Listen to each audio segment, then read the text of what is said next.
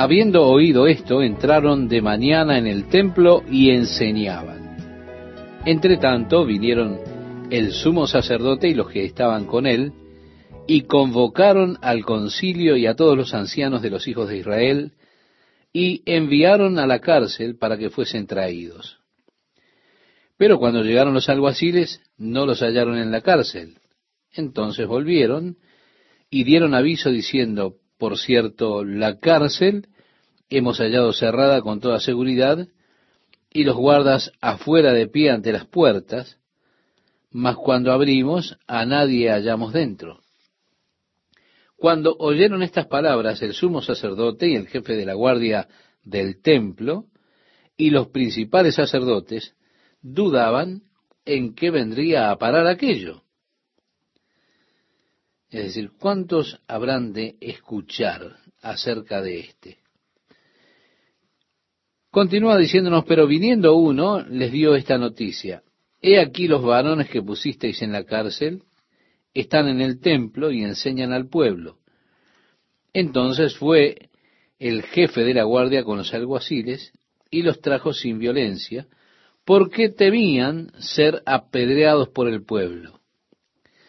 Cuando los trajeron, los presentaron en el concilio, y el sumo sacerdote les preguntó diciendo, ¿no os mandamos estrictamente que no enseñaseis en ese nombre?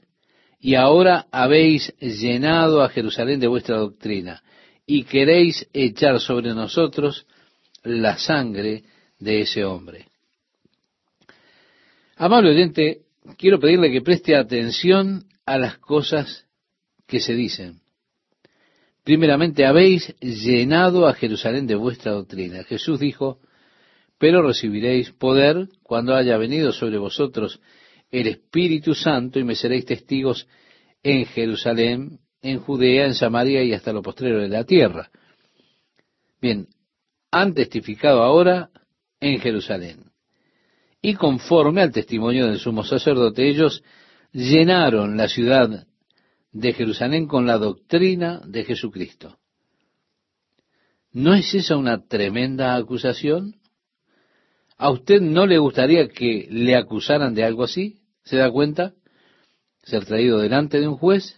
¿Cuál es su cargo? Bueno, el cargo es que usted ha llenado la ciudad de, y ponga allí el nombre de la ciudad en la cual usted vive, o ha llenado la ciudad el condado de Orange con la doctrina de Jesucristo. Muy bien, ¿se da cuenta? Entonces la segunda cosa interesante es, queréis echar sobre nosotros la sangre de este hombre.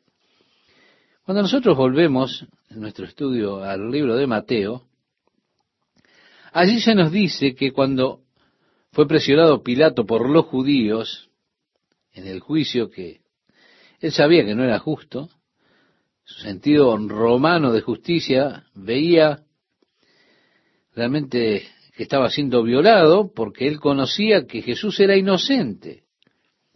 Finalmente, Pilato ordenó que se le trajese un recipiente con agua y allí públicamente, ceremonialmente, se lavó las manos y dijo, Inocente soy yo de la sangre de este justo, allá vosotros.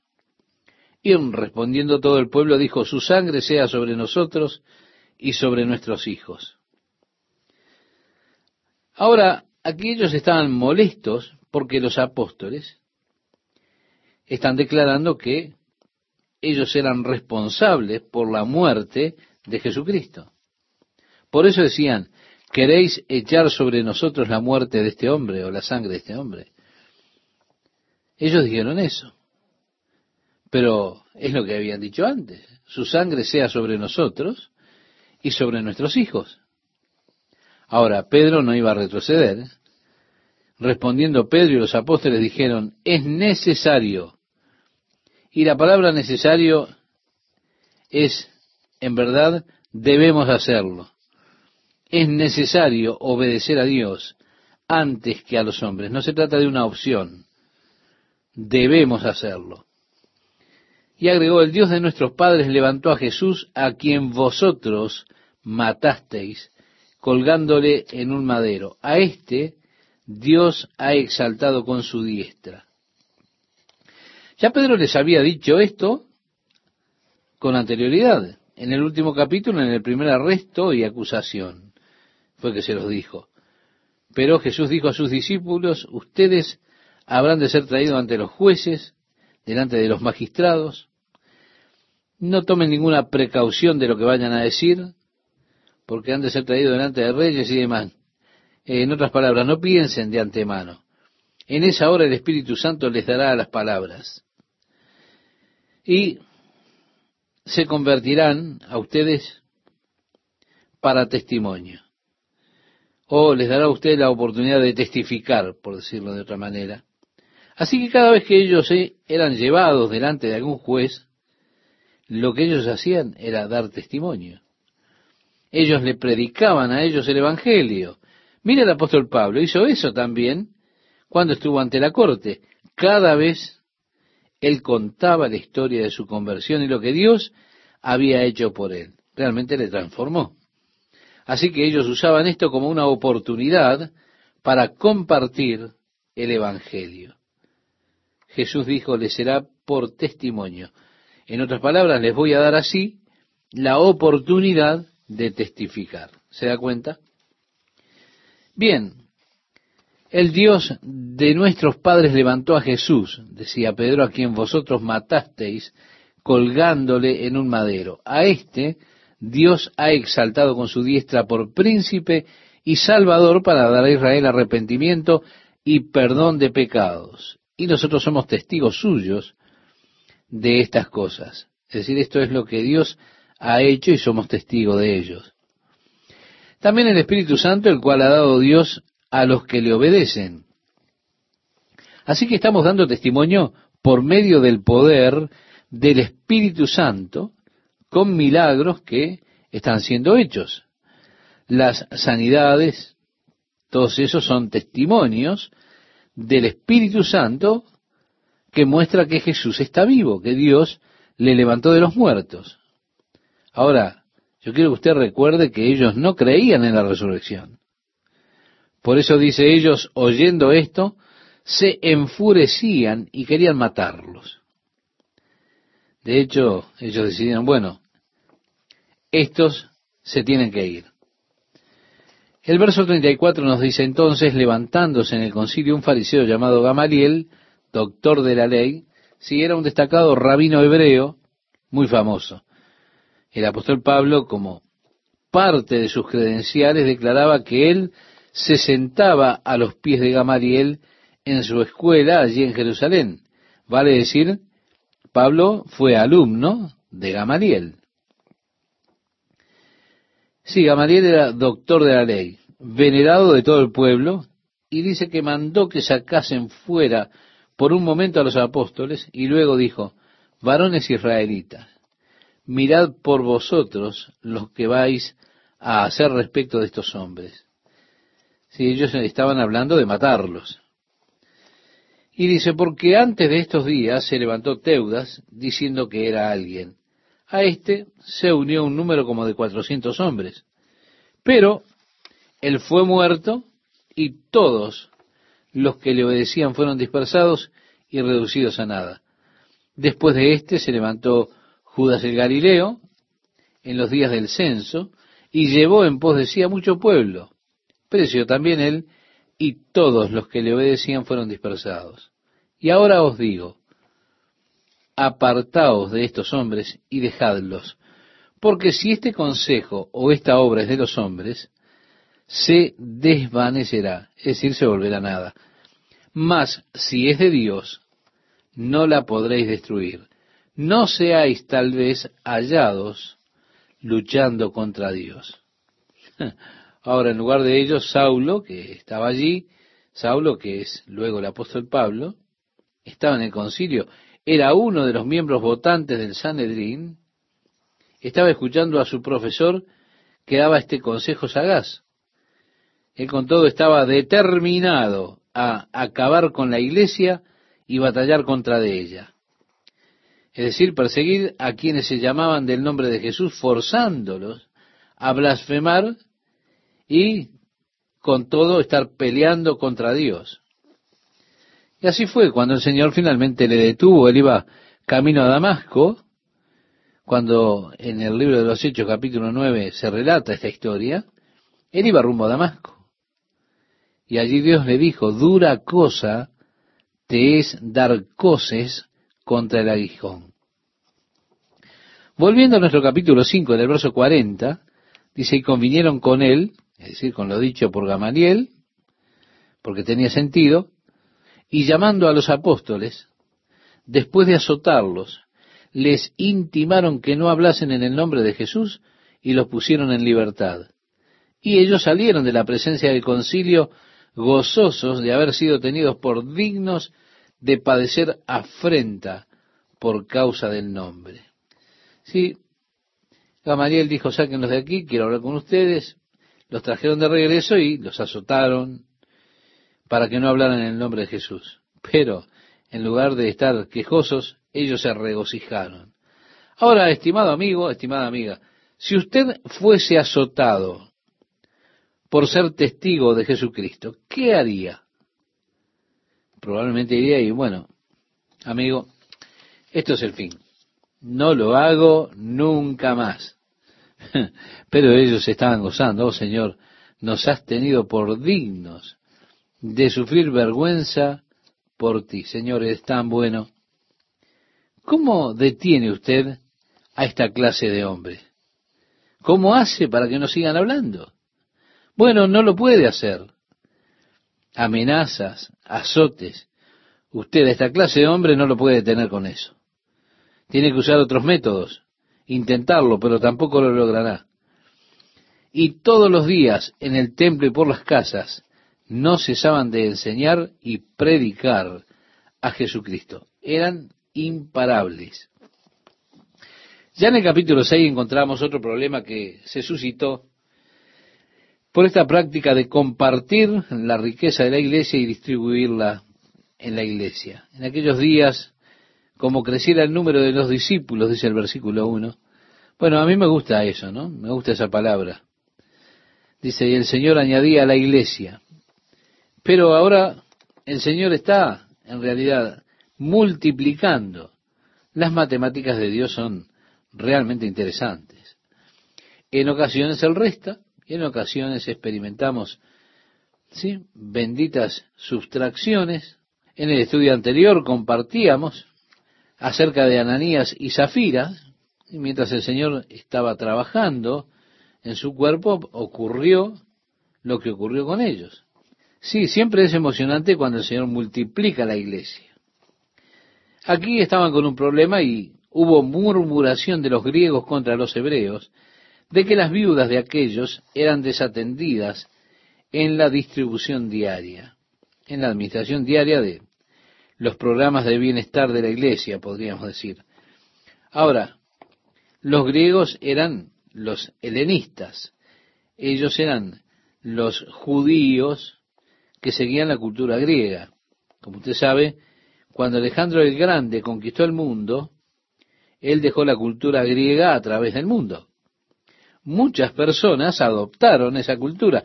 El griego se volvió la lengua universal de ese tiempo. La gente adoptó la cultura helenística.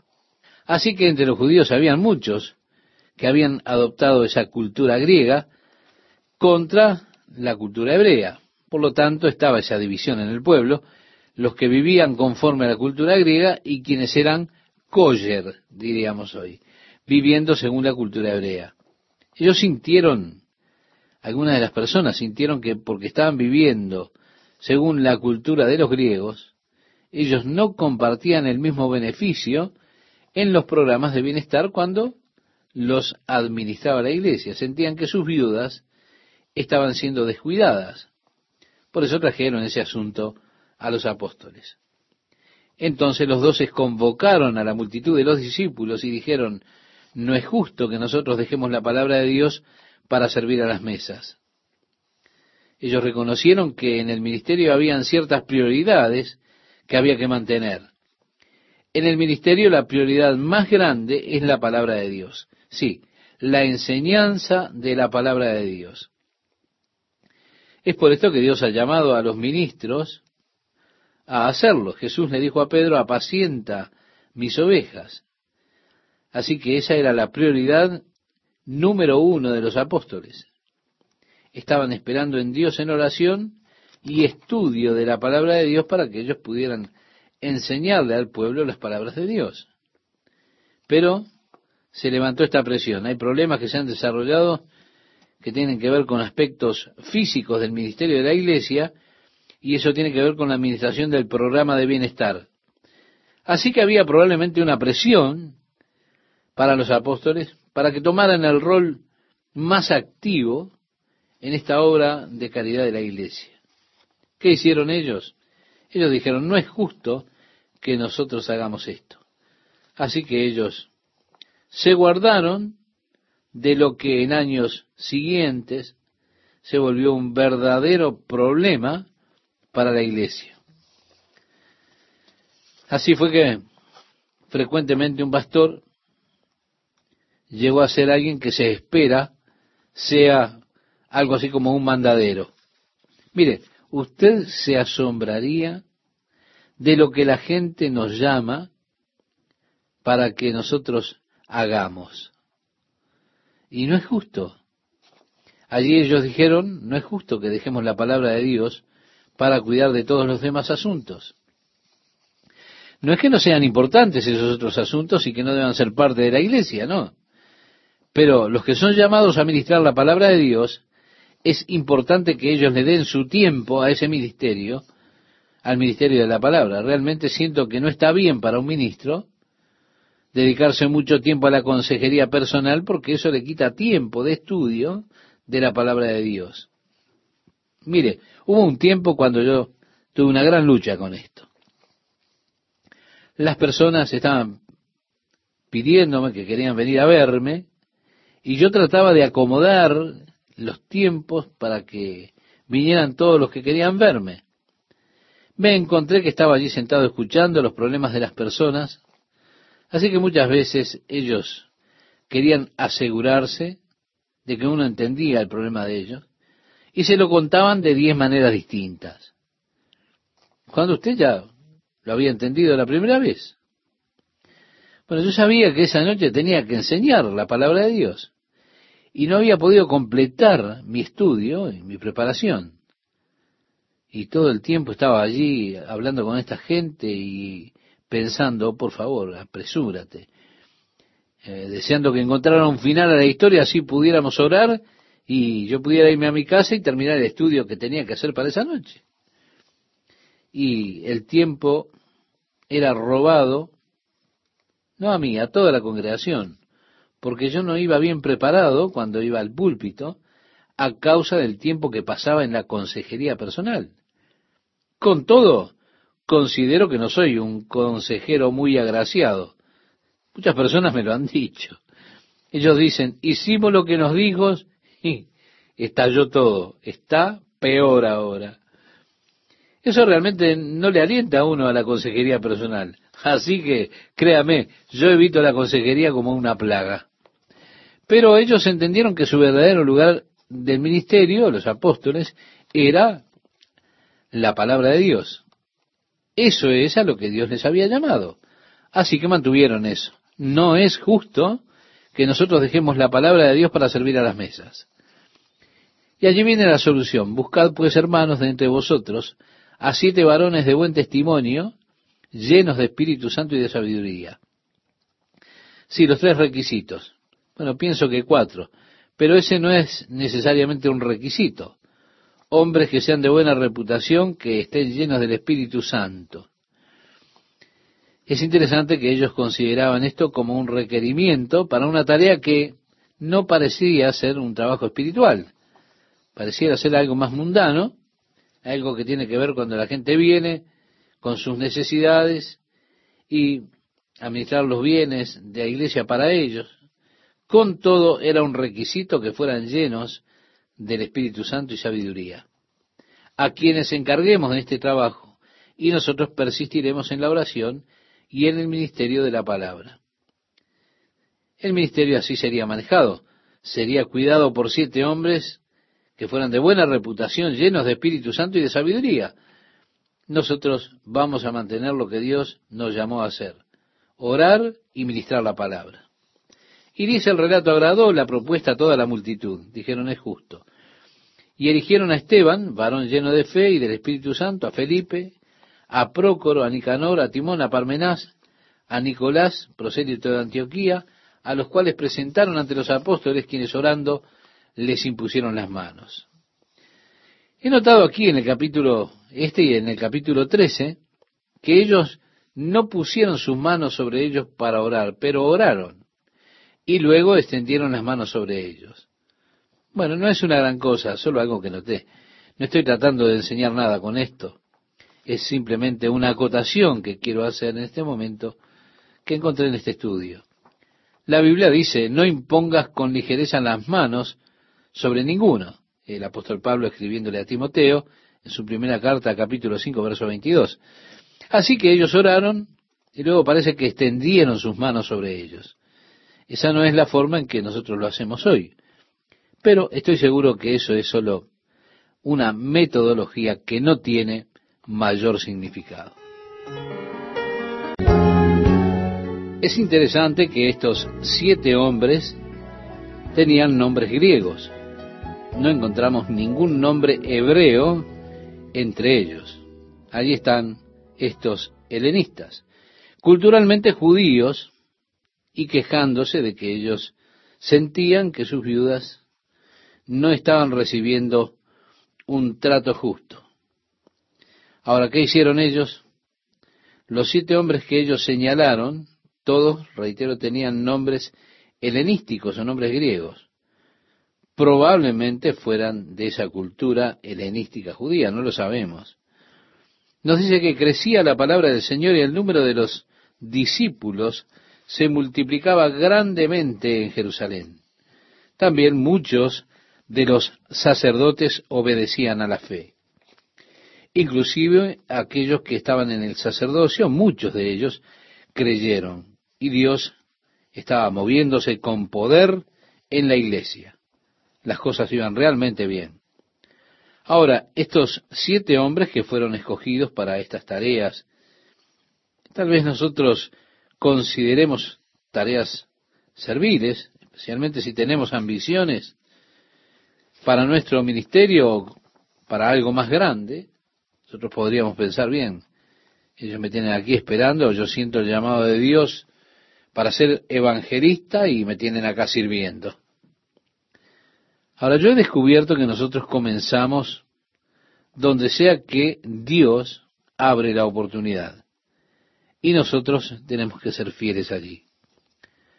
El Señor dijo, sobre poco has sido fiel, sobre mucho te pondré, en el Evangelio de Mateo capítulo 25, verso 23. Y se parece ser un principio por medio del cual el Señor opera. Las personas muchas veces vienen a verme y me declaran su deseo de entrar en el ministerio. Ellos sienten que Dios los está llamando al ministerio. Ahora, ¿qué debo hacer? Yo generalmente los envío en principio con los encargados de la escuela dominical para que puedan enseñar en la escuela dominical.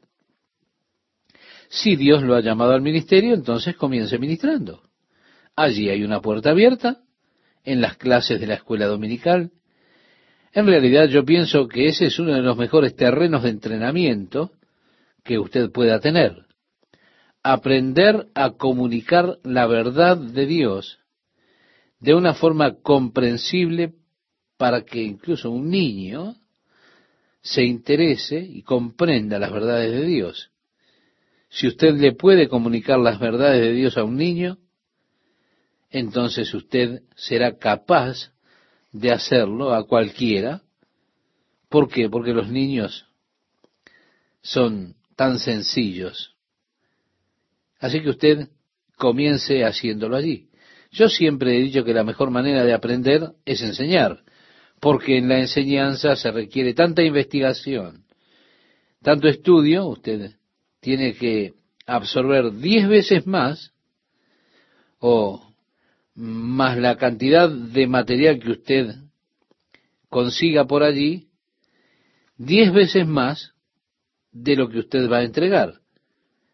he leído tantos comentarios hasta estar confundidos, que mire, llegué a no saber cuál era el correcto. Usted tiene que absorber mucho más de lo que usted da. Eso es una gran presión cuando uno tiene que estudiar, porque usted sabe que tiene que llevar algo valioso para expresar cuando usted se pare allí. Así que eso lleva mucha preparación. Aquí se nos presenta en los siguientes dos capítulos dos hombres que fueron elegidos para quedar allí en espera. Estos hombres tenían buena reputación, estaban llenos del Espíritu Santo y llenos de sabiduría. Ellos comenzaron el ministerio esperando, pero siendo fieles allí. Dios pronto los levantó para otras tareas del ministerio. El apóstol Pablo le escribió a los Efesios y les decía, allí se introduce a sí mismo como un apóstol de Jesucristo por la voluntad de Dios. Lo más importante es que usted sea lo que sea por la voluntad de Dios. Intentar ser otra cosa que aquello que Dios desea para usted puede llegar a ser una elección realmente frustrante. Es importante que yo soy lo que soy por la voluntad de Dios que yo tenga un seguro de mi llamado, de mi elección en el cuerpo. Ahora, el apóstol Pablo enseña claramente que no todos son apóstoles, no todos son profetas, no todos son evangelistas, no todos tienen el don de sanar y demás. Así que nosotros somos lo que somos por la voluntad de Dios. Y es fidelidad ser lo que Dios lo ha llamado a uno que sea. Eso, estimado oyente, eso es lo importante. Escucho a muchas personas referirse a aquellos que se ponen de pie y dicen, bueno, Dios me ha llamado a ir a Borneo a ministrar a las personas allí en esa isla. Nosotros pensamos, wow, con personas tan primitivas, qué cosa maravillosa, qué cosa tan noble. He escuchado referirse a esto como el mayor llamado, o acerca del misterio como el más alto llamado. No hay llamados altos. Lo que sea que Dios me ha llamado a hacer, lo que fuera que Dios lo ha llamado a hacer, ese es el mayor llamado para usted. Es ese precisamente el mayor llamado que Dios tiene para usted. Cualquier cosa a la que Dios lo haya llamado a hacer y si es estar en espera, bueno, grandioso, hágalo como para el Señor.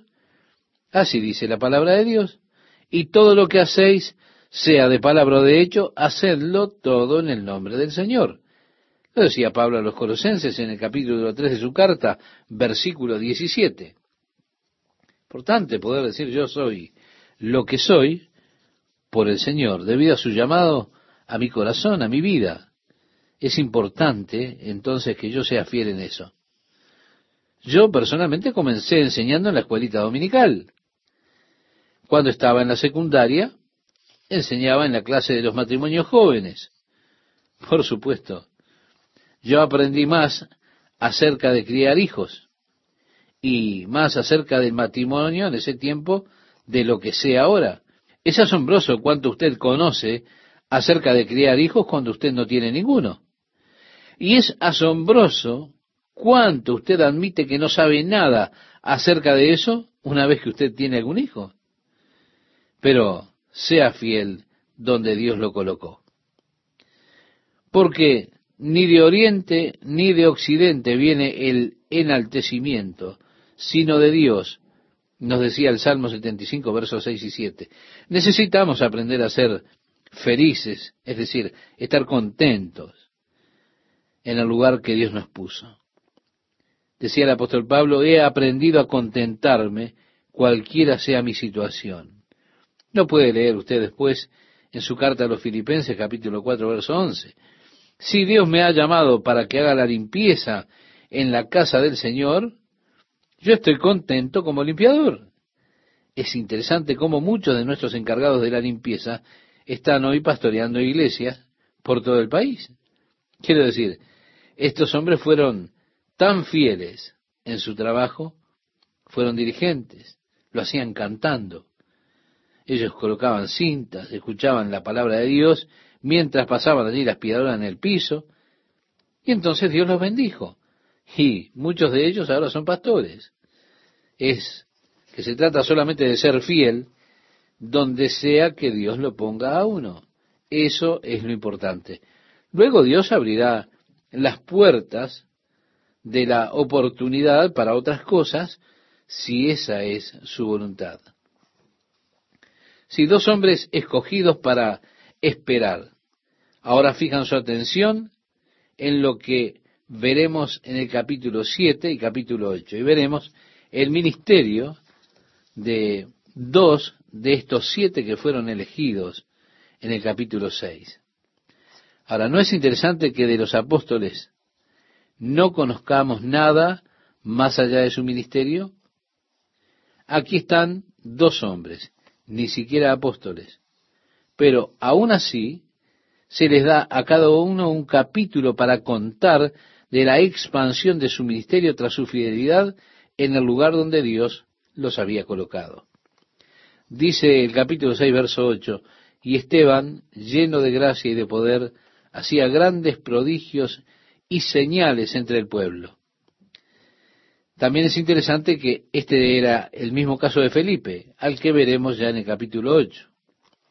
Cuando él fue a Samaria, muchos creyeron y fueron bautizados, viendo los milagros que él hacía. Así que estos hombres que esperaron los vemos ahora tan glorificados por Dios. Hombres de fe que salieron, uno que movilizó a los judíos y otro que movilizó a toda la comunidad de personas, samaritanos, etcétera, hacia el Evangelio.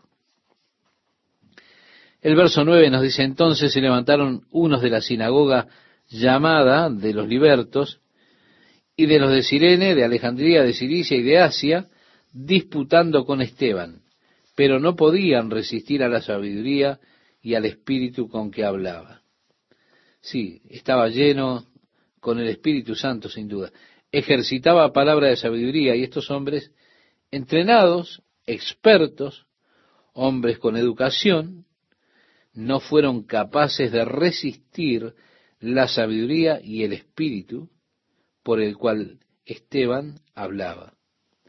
Y dice, entonces sobornaron a unos para que dijesen que le habían oído hablar palabras blasfemas contra Moisés y contra Dios. Y soliviantaron al pueblo, a los ancianos y a los escribas, arremetiendo, le arrebataron y le trajeron al concilio. Y pusieron testigos falsos que decían, este hombre no cesa de hablar palabras blasfemas contra este lugar santo y contra la ley, pues le hemos oído decir que ese Jesús de Nazaret destruirá este lugar y cambiará las costumbres que nos dio Moisés. Entonces todos los que estaban sentados en el concilio, al fijar los ojos en él, vieron su rostro como el rostro de un ángel. Allí estaba Esteban con el rostro de un ángel, sentado allí ante todas esas acusaciones que se hacían en su contra, acusaciones falsas, acusándolo de decir cosas que él realmente no había dicho, sacando las cosas que él había dicho fuera de contexto. Había probablemente una verdad parcial en alguna de las acusaciones, pero fueron sacadas del contexto. Y de esa forma ellos le llevaron delante del concilio religioso para juzgarlo y llevaron testigos falsos. El sumo sacerdote dijo entonces, ¿es esto así? Y él dijo, varones hermanos y padres, oíd. El Dios de la gloria apareció a nuestro padre Abraham estando en Mesopotamia, antes que morase en Harán. Y le dijo, sal de tu tierra y de tu parentela y ven a la tierra que yo te mostraré. Entonces salió de la tierra de los caldeos y habitó en Harán, y de allí, muerto su padre, Dios le trasladó a esta tierra en la cual vosotros habitáis ahora. Lo que Esteban está haciendo ahora es repasándoles la historia, llevándolos hacia atrás al comienzo de la nación que se inicia con Abraham, el llamado de Abraham, ese llamado de Dios para que dejara Babilonia, Ur de los Caldeos, y viajara hacia una tierra que Dios le habría de mostrar y que más adelante Dios se la daría a sus descendientes. Y así comenzando con el principio de la nación con Abraham, porque Dios escogió a Abraham para que a través de él viniera el Mesías. Sí, Dios tenía que construir la nación. En el verso 5 leemos, y no le dio herencia en ella ni aun para asentar un pie, pero le prometió que se la daría en posesión y a su descendencia después de él, cuando él aún no tenía hijo. Tenemos aquí la promesa de Dios, esta tierra es tuya. Cuando Abraham llegó a la tierra, Dios dijo, mira al norte, al sur, al este, al oeste. Tanto como pueden ver tus ojos, te lo he entregado a ti y a tus descendientes. Ahora, la cosa era que Abraham no tenía hijos en ese momento, su esposa Sara era estéril. Y le dijo Dios así, que su descendencia sería extranjera en tierra ajena que los reducirían a servidumbre y los maltratarían por cuatrocientos años. Mas yo juzgaré, dijo Dios, a la nación de la cual serán siervos, y después de esto saldrán y me servirán en este lugar. Fue así que Dios le declaró a Abraham, a través de esta visión, que sus descendientes estarían cuatrocientos años en tierra extranjera, y las personas allí los harían siervos de ellos, pero luego Dios los habría de liberar. Esta era la profecía acerca de los hijos de Israel que fueron a Egipto. ¿Recuerdan? Él fue vendido por sus hermanos, José fue vendido por sus hermanos a los mercaderes que iban a Egipto, fue vendido como esclavo. Aún así Dios estaba con José. José finalmente, porque la mano de Dios estaba sobre él, se convirtió en el segundo al mando allí en Egipto. Cuando los hermanos de José regresaron nuevamente, y José al final se revela a sí mismo, ellos se inclinaron ante él, completando así el sueño que José había tenido años antes de las gavillas inclinándose ante él. Entonces él dijo, traigan a mi padre a Egipto, porque esta hambruna continuará por un tiempo. Fue así que Jacob fue a Egipto con su familia. En un lugar dice setenta almas. Aquí dice 75. Los 75 se conformaban con los hijos de José, que ya estaban en la tierra, así que allí realmente no hay diferencia, no hay discrepancia. Los 70 que vinieron desde la tierra de Canaán a Egipto con Jacob, y luego José con su familia que estaban allí. Así que Esteban se refiere aquí a estos 75. Luego de que José muriera, se levantó un faraón que no conocía a José, decía Esteban, y así tenemos, por supuesto, una sucesión de faraones. Los judíos se volvieron una amenaza. Estaba el edicto de matar a todos los bebés varones. Si usted recuerda, nosotros hemos mirado esto en el libro de Éxodo cuando lo estudiamos, cómo salió ese edicto para matar a todos los varones y cómo fue preservado Moisés de manera milagrosa en aquella cesta que fue puesta en el río Nilo, y la hija de Faraón lo encontró y se lo apropió, se quedó con él. Ahora, cuando él está relatando la historia, usted debe saber que los judíos son muy orgullosos de su herencia. Ellos reverencian especialmente a sus padres, siempre están hablando acerca de nuestros padres, como teniéndolos en sumo respeto. Esteban, ahora con su mensaje ha de irritarlos porque él va a señalar que sus padres no eran tan santos como ellos los consideraban y eso habría de irritarlos profundamente. Sí, sí, es interesante. Usted nunca hable mal de los muertos, porque después que mueren todos son buenos. Y especialmente los judíos, ellos siempre buscan santificarlos una vez que mueren. Ellos pueden vivir para el demonio, pero después que mueren, se piensan que eran santos porque solo se busca recordar los aspectos buenos de esas personas. Así se acostumbraba en Israel. Esa era la costumbre que tenían los judíos. Cuando ellos pensaban en sus padres, ellos siempre estaban pensando en términos santos. Pero allí está Esteban, con su mensaje elocuente, impulsado por el Espíritu Santo, para mostrarles que sus padres no fueron santos para nada, que ellos fracasaron no haciendo la voluntad de Dios una y otra y otra vez. Amiga oyente, amigo oyente, la historia de Esteban comienza en el versículo 6 del capítulo 8. Es allí donde está lleno de fe y poder y Dios lo utiliza a través de los milagros que hace por medio de él. Y esto creó una controversia con algunos de los diferentes grupos religiosos. Ellos no podían resistir la sabiduría y el espíritu por el que Esteban hablaba. Fue así entonces que ellos contrataron hombres que dieran falso testimonio contra él, para poder llevar con esos cargos a Esteban ante el concilio religioso. Así que Esteban fue llevado ante ese concilio y allí aparecieron estos falsos testigos dando sus historias. El sumo sacerdote dijo, ¿son estas cosas así? Era todo lo que Esteban necesitaba una puerta abierta. Y entonces él comienza a dar testimonio.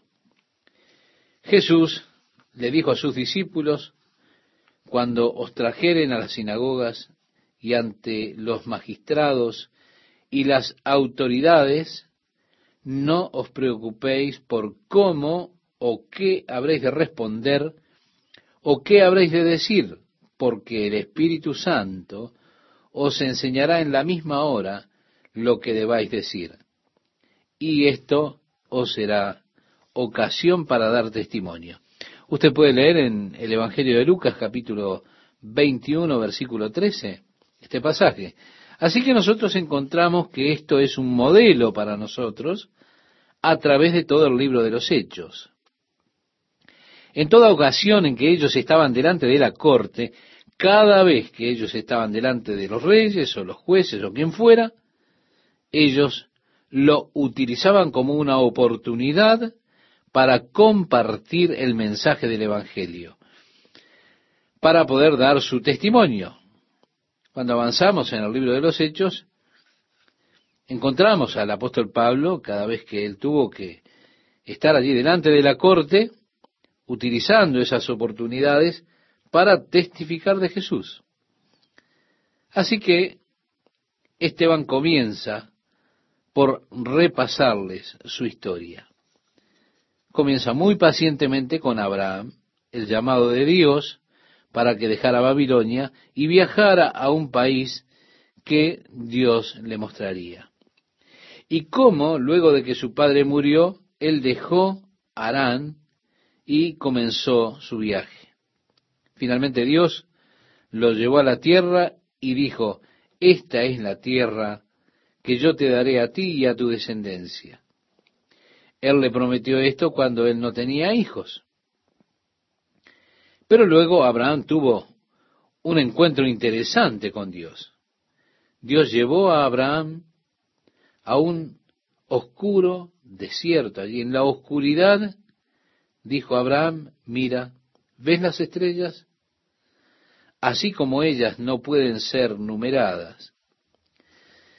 Mire qué interesante, Dios dice esto en el Génesis, porque en realidad los antiguos creían que las estrellas se podían contar. Ellos se sentaban en la noche y contaban las estrellas.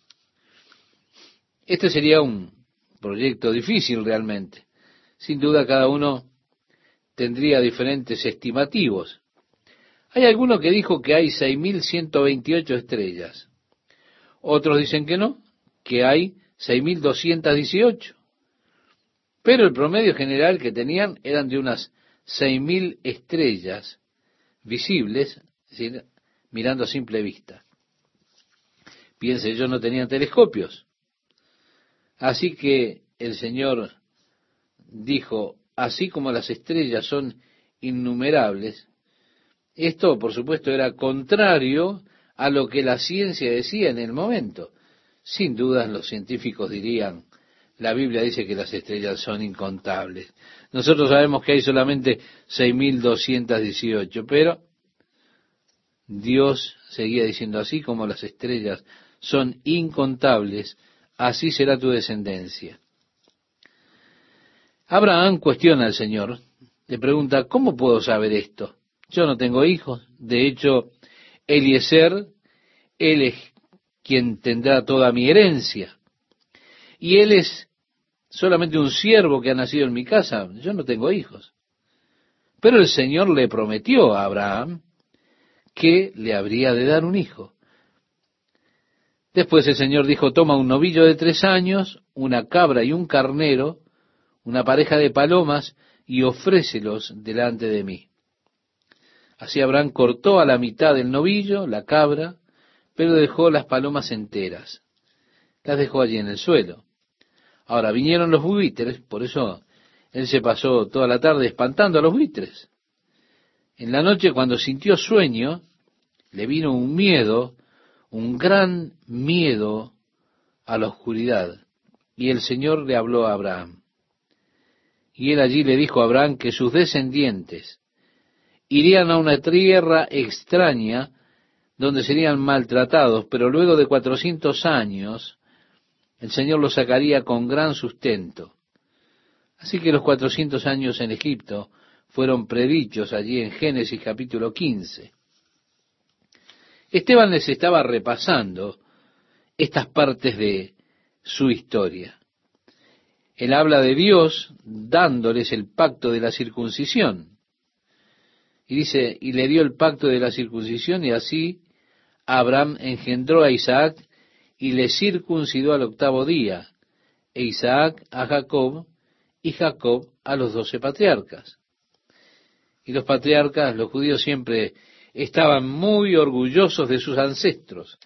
Ellos hablaban de manera muy apasionada acerca de nuestros padres, como si ellos fueran los hombres más justos que hubieran vivido. Esteban haría explotar esa burbuja.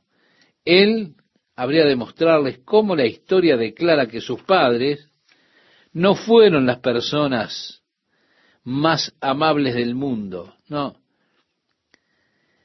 Ellos tenían serios problemas. Así que él habla de los doce hijos de Jacob. El verso nueve dice, los patriarcas, movidos por envidia, vendieron a José para Egipto, pero Dios estaba con él. José fue el primer hijo de Raquel. Recuerde la historia de Jacob, él tuvo que huir de su hermano Esaú, que amenazaba con matarlo. Él fue a lo de su tío Labán y allí se enamoró de Raquel, su prima. Él, por supuesto, no tenía para entregar por ella una dote, así que fue a hablar con su tío y le dijo, yo amo a Raquel y me quiero casar con ella, no tengo dote para darte, ¿qué puedo darte? Labán le dijo, sírveme por siete años y puedes tenerla como esposa. Es un trato. Él estaba tan enamorado que los siete años le parecieron solo un momento. Llegó el gran día, el día del casamiento. Hicieron los votos, todo lo demás, y se fueron a la tienda nupcial. Ahora, a la mañana, cuando sale el sol, él miró para ver a su hermosa novia, pero no era su hermosa novia. era la hermana fea. Era Lea, y por supuesto Labán hizo un intercambio allí. Por eso existe la tradición actual de que el padre le levanta el velo para asegurarse que está recibiendo la correcta el hijo, si no, la mercadería no es la correcta. Por supuesto, Jacob fue con gran consternación. Labán le dijo, bueno, esta es la costumbre nuestra. Trabaja otros siete años y puedes tener la otra. Le dijo, la costumbre es que la hija menor no puede casarse antes que su hermana mayor. Por eso él trabajó otros siete años. Bueno, usted puede recordar la historia, ya lo hemos considerado al estudiar el libro de Génesis.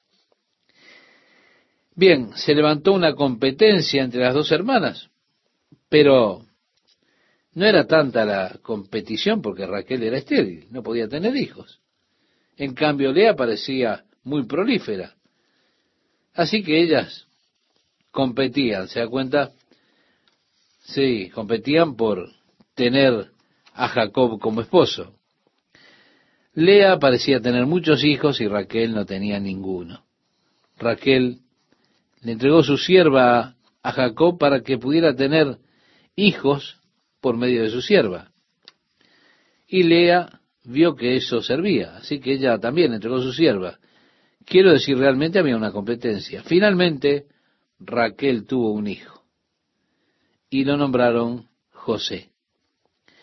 Debido a Raquel, era, por supuesto, Raquel era su primer amor, esto se volvió obvio para los otros diez hermanos porque Raquel miraba a José con un amor especial. Fue para los otros diez hermanos evidente el afecto de Jacob y su amor por José. Parecía que ese afecto era mayor que el afecto por los otros hijos, su atención a José que la atención a los otros. Y así surgieron esos celos. Para mejor José comienza a tener sueños y dice a sus hermanos, Soñé que todos nos reuníamos, reuníamos nuestras gavillas, las colocábamos allí y las gavillas de ustedes se inclinaban ante mi gavilla. Esto no les cayó nada bien a ellos. ¿Qué está diciendo? ¿Que nosotros nos vamos a inclinar ante ti? Después tuvo otro sueño. Soñé que el sol y la luna y las once estrellas se inclinaban ante mí. Es más, hasta su padre se enojó con este sueño. Sí, se enojó un poco. Él dijo, ¿dices que también tu padre y tu madre? Dijo, vamos, ¿qué está pasando aquí? Pero los hermanos se volvieron tan envidiosos de él que decidieron matarlo.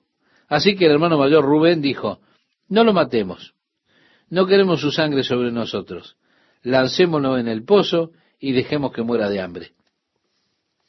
Y los otros consintieron con eso. Pero cuando estaban sentados allí, aparecieron vendedores de esclavos que iban para Egipto. Se detuvieron y negociaron con ellos y de esa manera vendieron a José por veinte piezas de plata a esos comerciantes que iban rumbo a Egipto. ¿Para qué? Para que ellos lo vendieran en el mercado de esclavos allá. Mientras José era atado y llevado a Egipto, él clamó a sus hermanos, lloró. Él clamaba, no hagan esto. Nosotros, en cambio, adiós muchacho, veremos si nos inclinamos ante ti. Así tenemos este acto decepcionante, movido por la envidia, por los celos, un acto horrible. Ellos tomaron su túnica que su padre le había hecho, mataron una oveja y derramaron la sangre sobre esa túnica, se la llevaron a Jacob y dijeron, encontramos esta túnica ensangrentada, ¿la conoces? Él dijo, es la túnica de José. Con seguridad alguna bestia salvaje lo devoró. Él se lamentó por la pérdida de su hijo José, pensó que estaba muerto. Bueno, cuando continúa la historia, sabemos que Dios estaba con José. Incluso en esas circunstancias difíciles de la vida que nosotros no comprendemos, Dios está con nosotros. El profeta le dijo al rey Asa, el Señor está contigo mientras tú estés con él.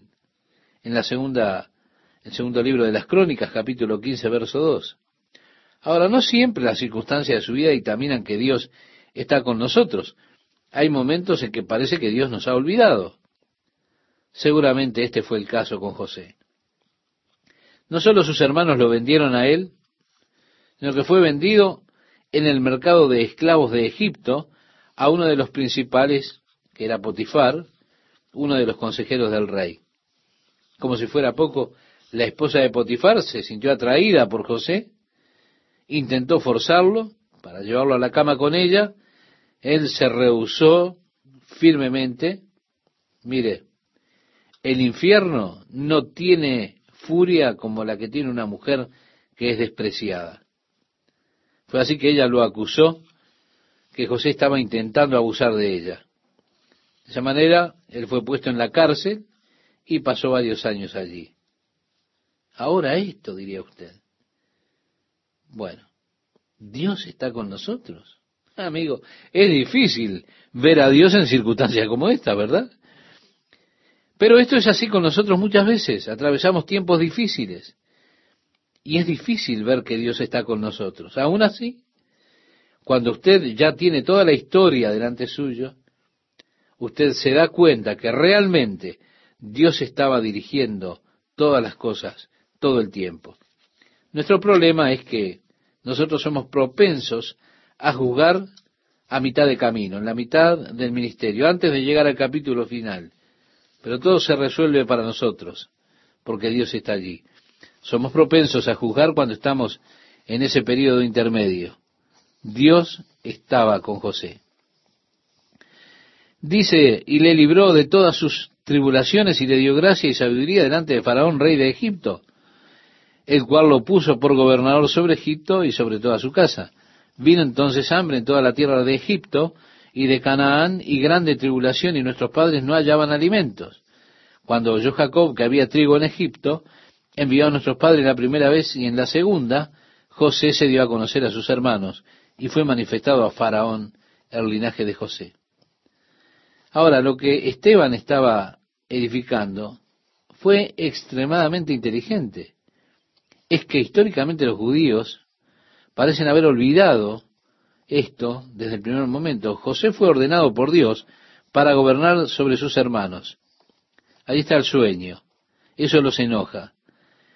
Quisieron deshacerse de él pensaron este fue el final de José, se terminaron los sueños. Nunca van a suceder.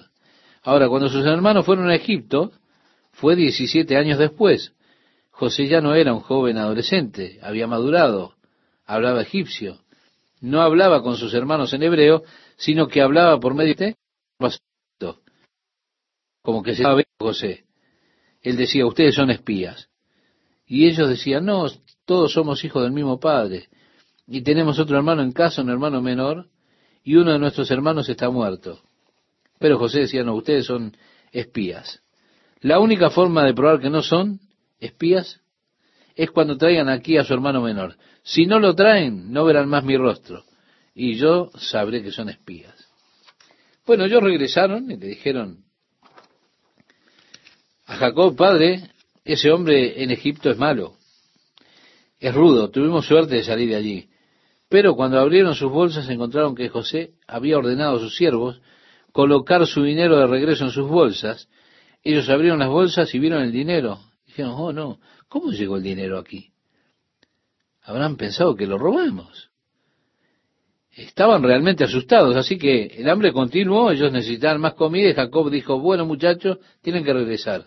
Ellos dijeron, de ninguna manera, no queremos ver más a ese hombre. La única forma de regresar es llevando a Benjamín. Jacob dijo, no, no pueden llevar a Benjamín. Es el único hijo que me queda de Raquel. Si él muere, me llenará de amargura hasta la muerte. No pueden hacer eso. Y le dijeron, entonces no iremos. Finalmente ya no había más comida, tenían que ir. Jacob dijo, llévenlo, pero ya saben. Cuando se fueron, Jacob lloraba. Y todas las cosas están en mi contra, decía Jacob porque él no podía ver todo el panorama, solo veía una parte de la situación, pero Dios estaba obrando. Cuando los hermanos regresaron con Benjamín, José vio a todos sus hermanos, quería abrazarlos, pero se contuvo a sí mismo. Así que los invitó a cenar con él. Los siervos tenían todo dispuesto, se asombraron de que José los había colocado de acuerdo a su edad alrededor de la mesa. Ellos pensaron, esto es raro. ¿Cómo sabe él quién es el mayor? Estaban asombrados de que los hubiera colocado de esa forma alrededor de la mesa de acuerdo a su edad. Luego José ordenó a sus siervos llenar las bolsas con granos, pero que colocaran la copa de plata en la bolsa del hermano menor, para que cuando los enviaran de regreso, se dieran cuenta de que todo el dinero estaba en las bolsas, pero en la bolsa de Benjamín estaba la copa de plata. Fue así que cuando salieron al camino de regreso, José envió a los oficiales tras ellos, y ellos dijeron, ¿por qué devuelven con mal todo el bien que nuestro Señor José ha hecho por ustedes? Ellos dijeron, ¿de qué se estás hablando? Ustedes robaron la copa de plata de la mesa de mi Señor. Ellos dijeron, no, no es así, nosotros no haríamos eso. Buscaremos y en la bolsa de quien la encontremos tendremos que llevarlo a regreso. Y así abrieron las bolsas y en la bolsa de Benjamín estaba la copa de plata. Benjamín, ¿qué hiciste? Así que ellos dijeron, no podemos regresar a casa sin él. Así que vamos todos de vuelta. Y así lo hicieron, regresaron todos a Egipto. Ellos estaban de pie allí hablando en hebreo entre ellos. José estaba allí. Ellos estaban diciendo, tenemos lo que merecemos. ¿Recuerdan cuando José lloraba y no tuvimos misericordia de él? ¿Recuerdan eso? ¿Eh? La culpa. Años después, pero allí está la culpa. La culpa es algo que no se va fácilmente, estimado oyente. Pero José los escuchó hablando. Y era más de lo que él podía soportar. Él se puso a llorar y se reveló a sí mismo. Y les dijo, yo soy José, su hermano. Ellos no podían creerlo. Luego se asustaron mucho porque lo que habían hecho era realmente malo. Pero al final José dijo, yo sé que ustedes pretendían el mal, pero Dios pretendía el bien. Sí, José vio el plan de Dios en toda esta situación. Pudo ver la mano de Dios obrando en su vida.